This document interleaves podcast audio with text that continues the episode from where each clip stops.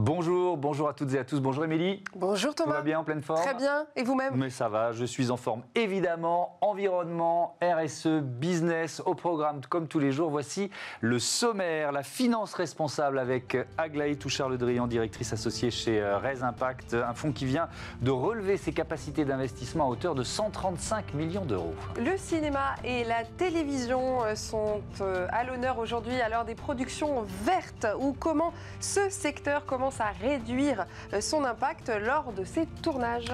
Et puis euh, Smart Ideas avec My Golden Closet, start-up de location de vêtements entre particuliers. Finance, cinéma, habillement, euh, trois secteurs face à la transition écologique. C'est parti pour Smart Impact.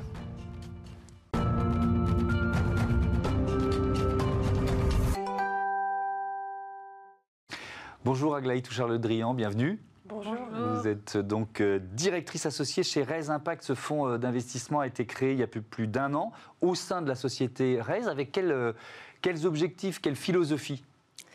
Euh, bonjour, merci beaucoup. Donc effectivement, c'est un fonds qui a été créé l'année dernière grâce en fait au soutien de la Fondation de France. Euh, et la, le- la stratégie de ce fonds, c'est d'accompagner les entreprises qui ont l'intention euh, de générer un fort impact environnemental et social et de mesurer cet impact. Donc on est dans ce qu'on appelle la finance responsable. On peut peut-être en, en rappeler quelques principes. Le plus important, c'est que les indicateurs financiers ne sont pas les seuls pris en compte. Exactement. Et c'est vrai que le- mot impact peut prêter à confusion parce qu'on entend la RSE, l'ISR, le SG, etc. Euh, quand on parle d'impact, en fait, on va un peu plus loin que la, la prise en, la seule prise en compte des facteurs euh, environnementaux, sociaux et de gouvernance. Il faut justement qu'il y ait vraiment cette volonté proactive au cœur de la stratégie de l'entreprise de, de- de créer un impact, un, un- un impact positif. Donc, ce sont des entrepreneurs qui cherchent vraiment à résoudre des problèmes euh, sociétaux euh, de façon souvent euh, systémique. Alors vous venez d'annoncer une nouvelle levée de fonds. Qui sont vos nouveaux partenaires? Alors effectivement, donc cet été, on a fait ce qu'on appelle un deuxième closing avec euh, la- le groupe Caisse des dépôts, Banque des territoires, euh, avec des assureurs, Natexis Assurance, une banque, euh, Arkea et des family office. Qu'est-ce que ça change ça? Ça vous donne En fait, plus de levier d'action Exactement. L'objectif, c'est pas de, de grandir pour grandir, c'est vraiment. euh, on avait l'objectif de doubler la taille du fonds, c'est de pouvoir avoir plus d'impact et de cibler des entreprises un peu plus mûres. Parce que toute la thèse du fonds, c'est de se dire que si on cible euh, des entreprises un peu plus mûres que des pionniers déjà convaincus sur l'impact, eh bien, on aura, euh, on pourra participer à l'accélération de la transition euh, écologique et sociale en cours, et on pourra avoir au niveau macroéconomique un impact plus important. Est-ce qu'on peut peut-être donner des exemples, non Thomas D'entreprises de- Oui, Ouais, Bien sûr. Ah oui, carrément. Ouais. ouais. Mm, mm. Allons-y. Euh, par exemple, une entreprise justement euh, qui, qui est en transition, en transformation qu'on a accompagnée, qui c'était un laboratoire euh, pharmaceutique cla- classique qui s'appelait M2I Life Sciences, qui produit aujourd'hui en fait principalement euh, des, une alternative naturelle aux insecticides chimiques. C'est-à-dire que grâce à des phé- phéromones, en fait, ça permet de ne pas tuer les insectes et donc de préserver euh, la biodiversité. Et nous, on a aidé cette entreprise, on l'aide à se développer sur des marchés euh, internationaux. C'est par exemple aussi une petite entreprise qui fabrique un boîtier d'éco-conduite qu'on met dans les voitures pour essayer d'optimiser la conduite, de réduire les tonnes de les émissions de CO2 et euh, elle, elle- on permet elle permet également de compenser euh, ces tonnes de CO2. C'est WeKnow C'est WeNow et c'est encore On les a reçus ici même. ah ben voilà, c'est encore une entreprise comme Castelli aussi, qui produit des fontaines d'eau euh, microfiltrées qu'on met dans les entreprises, restaurants, hôtels, et qui permet en fait de lutter contre la pollution des bouteilles en plastique. J'ai vu sur votre site, il y a aussi une société qui s'appelle Jean Bouteille. On est dans le même secteur d'activité à peu Jean près Bouteille, c'est du vrac. euh, une- cette entreprise offre des solutions de vrac pour le liquide dans la distribution. Ouais. L'objectif étant aussi de lutter contre les emballages euh, en, en carton euh, et, de, et de. On va aider cette entreprise à l'accompagner à se développer euh, dans la, non pas que dans la distribution bio ou spécialisée, mais également dans la distribution euh, générale. Il faut qu'on arrête de poser les questions en même temps. Alors vas-y. Comment vous je suis faites galant. pour retrouver, pour, les, pour re- repérer plutôt ces entreprises-là? Elles viennent vers vous ou c'est vous qui les, qui les repérez et qui allez vers elles? Ben, C'est un, mélange des deux. Euh, on a la chance, donc, Raise Impact, de faire partie de, ce groupe euh, Raise qui a, été, créé en fait avec l'ambition justement de réconcilier la finance et l'entrepreneuriat, où il y a un écosystème qui, a été créé. Et puis par ailleurs, on fait vraiment un effort pour essayer de développer des partenariats, notamment sur les thèmes clés qu'on accompagne, qui que sont la transition énergétique, transition agricole, économie circulaire et inclusion sociale. Quel bilan vous faites? Vous avez une année d'existence. Quel premier bilan vous faites? Bah, c'est un bilan très positif parce que mmh. donc euh, effectivement on a un an, un an d'existence, on a fait huit investissements, on reçoit beaucoup quoi. Là on voit beaucoup de, de dossiers très intéressants et c'était une année pourtant pas facile parce que euh, euh, voilà avec la, crise qu'on connaît. Et pourtant, malgré ça, nous pendant le confinement, on a continué, on a fait trois investissements parce que justement, les entreprises qu'on accompagne euh, répondent en fait à ces problématiques vraiment de crise sanitaire, de crise écologique, sur les enjeux sociaux. Et donc, elles offrent une plus grande résilience sur le long terme. Donc, ça, ça nous rend plein d'espoir. Et on espère surtout que cette façon un peu différenciante d'appréhender l'investissement en, intégrant au-delà du, rendement et de l'analyse du rendement et du risque financier, mmh. l'intégration de ces enjeux extra-financiers, ben on espère que ça va petit à petit devenir une norme. Mais avant d'investir dans une entreprise, qu'est-ce que vous faites? Jusqu'où vous allez dans, l'étude de, ses caractéristiques, de son bilan financier évidemment, mais même de sa volonté d'être une entreprise à, impact? Ça prend combien de temps avant de décider d'investir de l'argent dans une entreprise? Chez vous? Ça prend un sacré temps. C'est en fait, on est un investisseur classique. La différence, c'est qu'on met au même niveau l'analyse financière et l'intentionnalité de créer un impact. Et du coup, pour répondre à votre question, l'intentionnalité du dirigeant, sa volonté de vraiment s'engager sur des critères extra-financiers à travers un business plan, à travers un alignement de sa rémunération, ça fait partie des critères clés d'analyse. Vous avez une méthode aussi hein, de mesure et de management d'impact, c'est ça? Vous pouvez nous en parler? Avec quel principe du coup? Sur quel principe elle repose? En fait, on a voulu justement rendre disponible cette méthodologie pour qu'elle soit utilisée par le plus grand nombre, entrepreneurs et investisseurs. Et l'objet de cette méthodologie, c'est à la fois de mesurer l'impact des entreprises en regardant, en fait, à partir de leur chiffre d'affaires, quelle est leur contribution à ce qu'on appelle les objectifs du développement durable euh, de l'ONU. Donc, ça permet de mesurer la note. On a voulu, là où il y a le triple A financier, créer un triple I d'impact. Et puis, par ailleurs, on a une méthodologie de management de l'impact où là, c'est vraiment un outil d'aide à la décision pour les, pour les entrepreneurs où justement, les aligne sur ce business plan impact à travers des, indicateurs euh, très spécifiques. Mais cette méthodologie, vous êtes les seuls à l'utiliser ou euh, finalement vous l'avez rendue disponible euh, à, d'autres? On l'a rendue disponible à d'autres. L'objectif, c'est qu'elle soit utilisée par le plus grand nombre. On s'est appuyé sur des cadres qui existaient, comme les, les, objectifs, des, les ODD. De l'ONU. Exactement. Et mais on espère qu'elle soit utilisée. Quand on est très humble, parce que la mesure de l'impact, c'est quelque chose qui est en train de se créer, qui va se, développer. Et c'est un enjeu clé parce que créer des standards, mm. c'est ça clair, c'est ça qui va permettre à des investisseurs institutionnels de venir et de passer euh, vraiment, euh, de changer d'échelle. Oui, justement, quel regard vous avez sur euh, l'état de la finance responsable aujourd'hui?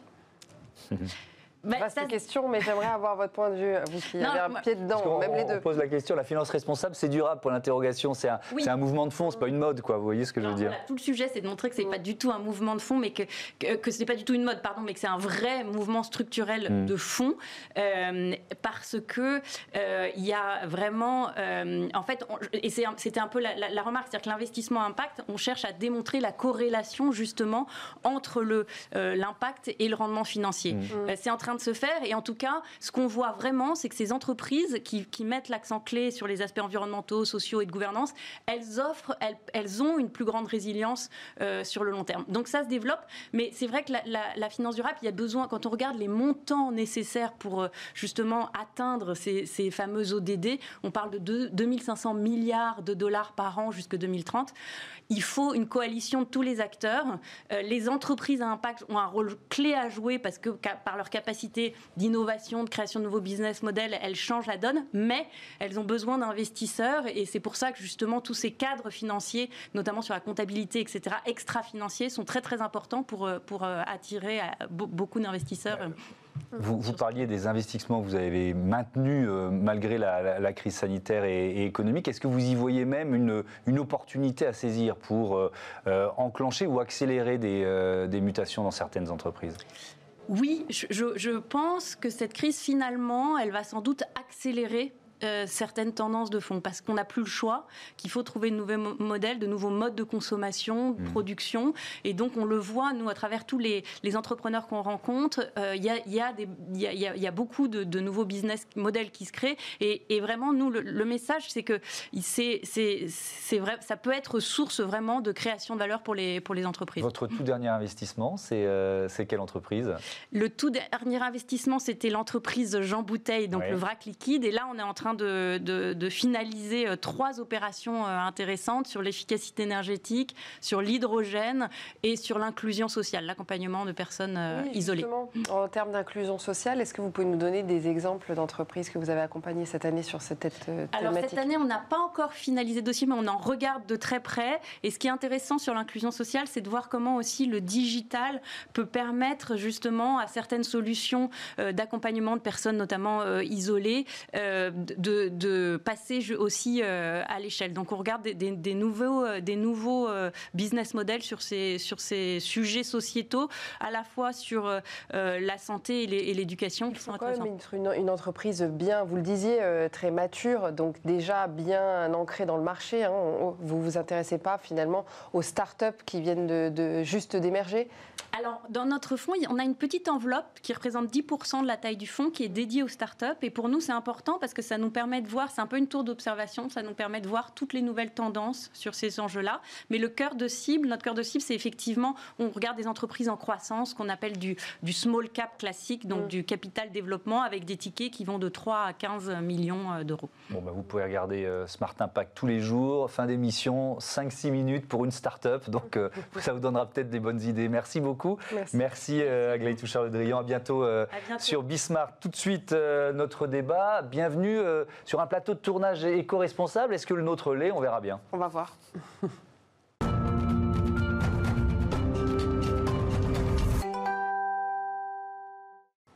Vers des productions audiovisuelles et cinématographiques plus vertes, c'est le thème de notre débat du jour. Pour en parler, deux invités. Xavier Farrer Hutchison, responsable politique, environnement et climat de France Télévisions. Bonjour et merci d'être avec nous. Bienvenue à vous. Et nous avons également Mathieu Delahousse, fondateur de Sequoia Éco-tournage. Bonjour. C'est bien bienvenue. C'est exactement ça. Euh, Sequoia. Merci à tous les deux d'être avec nous.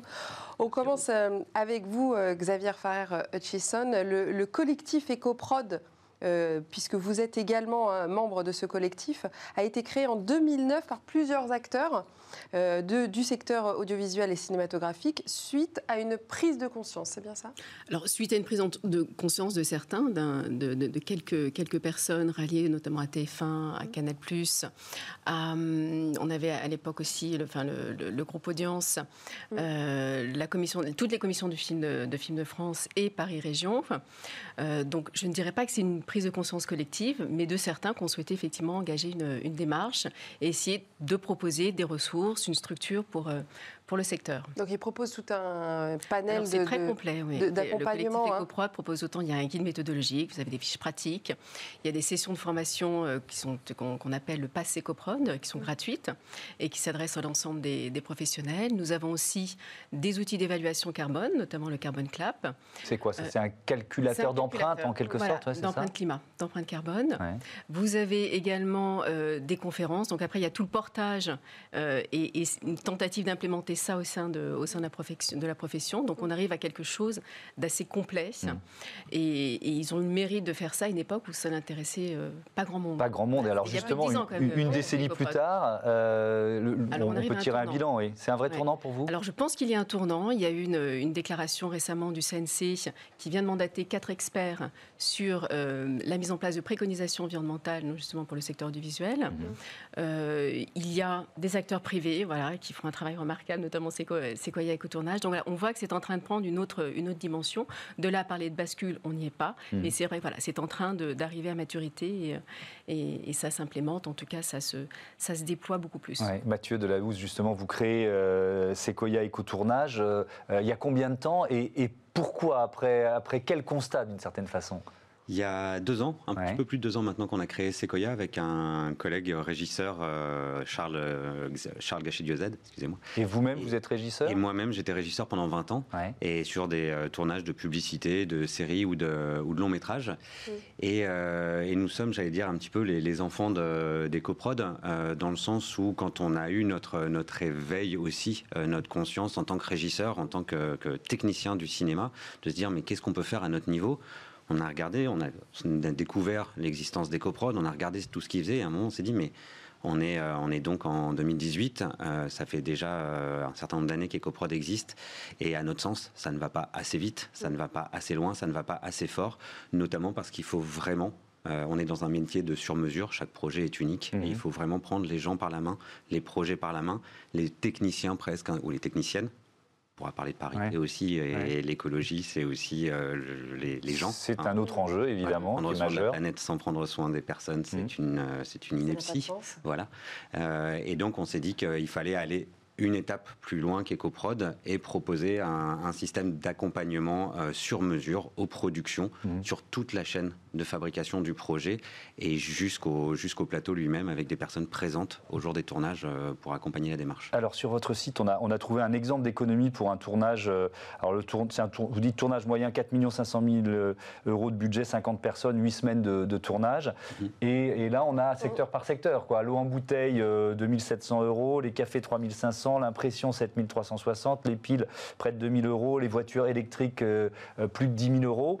Euh, ça fait seulement sur 5 postes 26 000 euros d'économie. C'est à la fois beaucoup et pas énorme si on le rapporte au, budget de 4,5 millions ça fait quoi? Ça fait 0,5-0,6% du budget? C'est justement, justement ça qui est intéressant dans ces chiffres, c'est que c'est des chiffres pour lesquels, en quelque sorte, vous n'avez pas besoin de nous. et avec des démarches très simples, sans avoir besoin de Sequoia, vous arrivez déjà en, mettant en place cette démarche. Ça, c'est la base.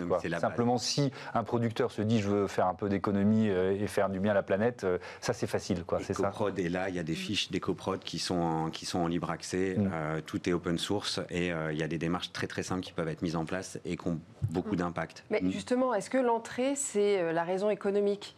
Pour, pour, pour s'y mettre dans cette transition écologique Ça oui. dépend. Ouais. À la base, c'est vraiment pour faire des économies et ensuite, on va, on va s'intéresser à l'impact social. C'est un bon argument. C'est pas à la base, c'est pour faire des économies, c'est que ce sont les économies qu'on va mettre en avant. Mm. C'est aussi une meilleure image de marque. C'est aussi le fait de se préparer à des changements euh, de, législation, à des changements d'obtention d'aide. Mm. Aujourd'hui, il y a des bonus. Demain, il y a de fortes chances qu'il y ait des malus et que ça soit plutôt des conditionnements. Si vous ne l'êtes pas, vous serez pénalisé plutôt qu'on mm. vous récompense pour l'être.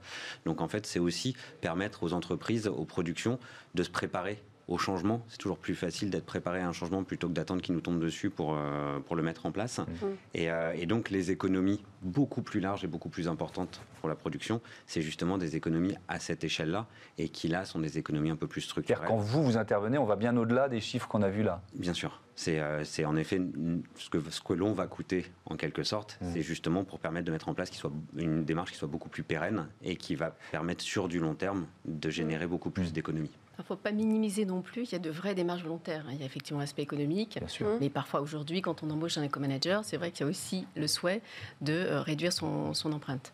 Et la question économique, moi je la reboucle avec une étude qui va, que EcoProd va bientôt publier sur l'impact euh, sectoriel, enfin l'impact du secteur au niveau environnemental. Et on découvre justement qu'il y a un enjeu économique qui est assez important, notamment sur la question des ressources. On est une industrie qui se digitalise. On vient de faire une première phase de, de digitalisation, on entame la, seconde et ça va avoir un impact sur ce qu'on appelle tout ce qui est matière première, matière critique. Donc ce sont des, des matières premières dont l'approvisionnement n'est pas encore tout à fait euh, serein, pour, euh, même au niveau européen. Et ça va se reporter sur les coûts. Donc on a estimé, il y a déjà des études qui montrent qu'en termes de hausse des coûts, on va sur la phase tournage à plus de, 30% sur les équipements qui seront plus onéreux. Donc indépendamment, alors c'est vrai que l'économie peut être une porte d'entrée.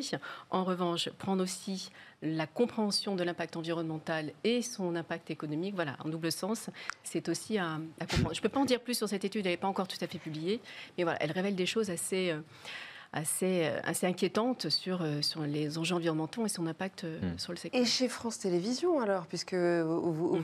vous, travaillez pour France Télévisions, comment ça se passe? Quelles, quelles, solutions finalement avez-vous mis en place? Alors des solutions, c'est plutôt des démarches. là aussi, on était plutôt à l'avant-garde avec Plus belle la vie. Hein. C'est un, des premiers feuilletons qui a aussi dédié une personne. Hein. C'était les, premiers, les prémices de l'éco-manager. donc plusieurs choses ont été mises en place, notamment autour de, l'énergie, autour des, de la réduction des, plastiques à usage unique. C'est-à-dire euh, que c'est par tournage que ça se passe C'est par tournage, oui, oui, oui. oui. C'est au niveau des studios que là que ça s'est fait. Ensuite, Donc là, par exemple, on est dans un studio, qu'est-ce qu'il faudrait euh, faire attention euh, aux lumières ben Là, vous avez les lumières, vous avez effectivement les types de lumières, donc les LED. Ces écrans-là aussi, c'est pas tout à fait recommandé en termes d'équipement parce que c'est ah. très, très, très dispendieux en termes de ressources.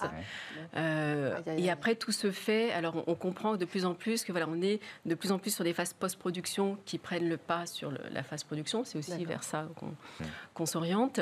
Et, de là, c'est tout ce qui impacte le secteur du digital en termes de consommation énergétique et en termes de consommation de ressources. Mais dans vos relations avec les, producteurs euh, de, fiction ou de, ou ou de flux, euh, ça veut dire que vous pourriez ne pas prendre un producteur, même si son projet vous plaît, parce qu'il ne fait pas la démarche. Vous n'en êtes pas là quand même. Pas là. On n'a pas un rapport injonctionnel de ce point de vue-là. Et puis d'abord, on essaie d'abord de faire au sein de, de nos productions propres en interne, mm. avant de demander à nos, à nos partenaires de, de, le faire. Donc nos partenaires le font. Baniget vient de lancer une, une production euh, germinale avec l'emploi d'un éco-manager, mais c'est leur, euh, c'est leur volonté. Euh, disparition inquiétante, tu avais travaillé d'ailleurs sur, sur c'est quoi Disparition inquiétante C'est une euh, série de, de Calis Productions, euh, mhm. portée par le producteur Stéphane Strano, qui est aussi le président du Festival de la fiction de La Rochelle, mhm. euh, avec lequel on s'était engagé sur trois ans pour transformer ce, ce, festival et essayer de l'amener vers beaucoup plus d'éco-responsabilité. Malheureusement, la situation sanitaire a fait que cette mm. année, le Festival de La Rochelle n'a pas pu euh, avoir lieu comme, euh, comme, il, comme il aurait dû, comme il se passe traditionnellement. Et, euh, et Stéphane, après ce Festival de la fiction, a dit enfin, je ne peux pas avoir lancé en grande pompe cette démarche pour le festival et moi-même en tant que producteur ne pas m'appliquer ces démarches. donc sur, le, sur deux épisodes de disparition inquiétante qui, qui se sont tournés dans la région de Strasbourg, mm. nous avons mis en place toute une démarche responsable qui a consisté essentiellement, et même pour nous chez Sequoia, à travailler dans le local, à restructurer le tournage dans la réalité locale. C'est-à-dire que nous, nous sommes allés chercher des techniciens sur place à Strasbourg, que nous avons formés aux pratiques de Sequoia, pour que même les personnes de Sequoia qui travaillent sur le tournage soient des personnes locales, donc qu'il n'y ait pas d'hôtel, qu'il n'y ait pas de transport, etc parce qu'une grosse part de, ce que nous disons, euh, est plus belle la vie aussi, euh, il y a une partie scénaristique qui est importante aussi. Il, y a y a des messages qui sont passés dans les scénarios, mm. euh, dans le sous-texte qui est hyper important, c'est qu'on est dans un métier de média. Le message est important et dans toutes les démarches éco-responsables qu'on va faire, ce qui est excessivement important, c'est expliquer pourquoi on les fait et qu'est-ce qui en découle. Et l'intégration d'une économie sociale et solidaire, le fait qu'on travaille avec une solution qui permet peut-être l'emploi de personnes en situation de handicap ou en réinsertion sociale a autant d'importance que le fait de trier les déchets. Euh, trier les déchets n'est pas une fin en soi. Trier les déchets, si en plus ça permet de faire travailler des structures. Et voilà, il y, a vraiment une globalité et montrer qu'on doit s'intégrer dans un écosystème et qu'on n'est pas juste une activité avec le début de journée la fin de journée, mais que tout ce qu'on a, tout ce qu'on fait a un impact. Merci beaucoup. Merci à tous les deux d'avoir participé euh, à cette émission. Tout de suite, c'est euh, Smart, Ideas, une start-up mise à l'honneur.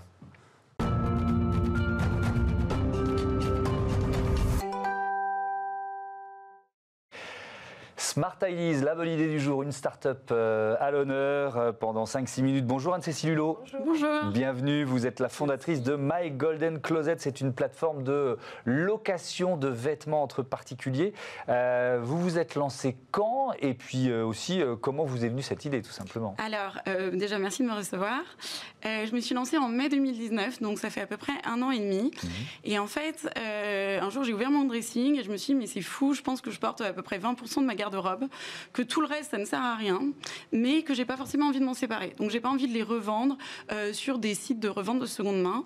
Et je me suis dit, euh, j'étais très préoccupée par euh, l'impact négatif de la mode bah, sur l'environnement. Et je me suis dit, pourquoi ne pas utiliser tous ces vêtements et en faire en profiter d'autres gens, en fait. Et d'un autre côté, j'avais aussi tout un tas de copines, de copains qui me disaient, j'ai vraiment rien à me mettre, j'ai pas envie de payer 200 euros une robe pour le mariage de ma cousine alors que je la remettrais qu'une fois. Mm. Et du coup, je me suis dit, bah, peut-être que dans mon placard, il y a des choses qui vont te plaire, et peut-être que dans ton placard, il y a des choses qui vont me plaire. Et c'est comme ça un peu que m'est que m'est venue l'idée. Donc du coup, comment ça fonctionne? Vous échangez vraiment les placards? Exactement. Donc en gros, l'idée, c'est que les propriétaires mettent leur dressing en ligne sur notre plateforme, et qu'ensuite, il y a des locataires qui viennent euh, chiner un peu, regarder euh, ce qui est en ligne, qui trouvent leur bonheur, et qui ensuite euh, enfin, font une demande de location.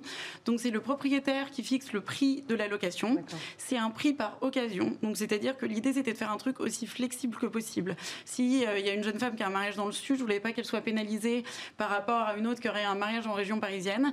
Et du coup, c'est le même prix pour 3, 4, 5 jours du moment que la propriétaire euh, est d'accord. Bah, j'imagine que s'il y a, des, y a une charte, des clauses pour que si le vêtement ne revient pas dans les mêmes conditions, effectivement, euh, légèrement déchiré, abîmé, caché. Évidemment, il y a une caution. donc, oui, tout à fait. Il y a une caution. Après, ça, c'est une question que tout le monde me pose. Mais dans la réalité, sur les milliers de locations qu'on a faites pour l'instant, on a eu une fois une fille qui a déchiré sa robe. Et on l'a appris après parce qu'entre-temps, elle avait réussi à la retrouver sur une autre plateforme de revente de seconde main. Et du coup, nous, on n'a même pas été au courant euh, de la chose. Donc pour l'instant, c'est un bilan hyper positif, en tout cas, en termes de... Euh, bah, comme il y a une caution, les locataires prennent extrêmement soin de l'article. Mhm. Et, euh, et, du coup, en fait, elles reviennent toujours en parfait état. Donc pour l'instant, c'est assez positif comme retour. Donc on peut louer des vêtements ou des accessoires Qu'est-ce qui marche le mieux Alors, pour l'instant, euh, on s'est surtout lancé sur le marché de la femme pour, des occasions spéciales. Donc, ça va être pour des mariages, des soirées, des galas. Euh, donc, tout ce qui est un peu occasion spéciale. Donc, ça, ça marche extrêmement bien. Oui, parce que c'est plutôt là qu'il y a une demande finalement, parce que les vêtements quotidiens, Exactement. C'est pas du tout des, vêtements quotidiens. Je pense pas qu'on va louer son t-shirt, euh, son jean. mais par contre, on a aussi beaucoup d'autres segments qui nous ont été demandés. Là, avec l'arrivée de l'hiver, on voudrait faire le ski, parce qu'on a tout un tas de gens qui nous ont dit, bah en fait, euh, euh, j'ai pas de combi, je ressemble à un clown sur les pistes chaque année, c'est jamais à ma taille, je flotte dans mes moon boots. Euh, et du coup, l'idée, c'était de se dire, bah voilà, peut-être qu'il y a une maman qui a eu cinq enfants, qui a des moon boots dans toutes les tailles, de toutes les coloris, et qui serait ravie. Qui de la poussière dans la cave. exactement, et qui serait ravie de se faire un peu d'argent. Mmh. On voudrait aussi se lancer sur les déguisements, ça nous a été très demandé. Et un jour, je pense qu'on fera aussi des enfants, parce que ça nous a été voilà, très demandé. Par exemple, les robes de baptême, c'est tout bête, mais on a plein de parents. De sorcières, là, je suis en plein dedans là pour Halloween. Voilà, exactement, bah, tout à fait. Les déguisements, euh, plutôt que de racheter quelque chose.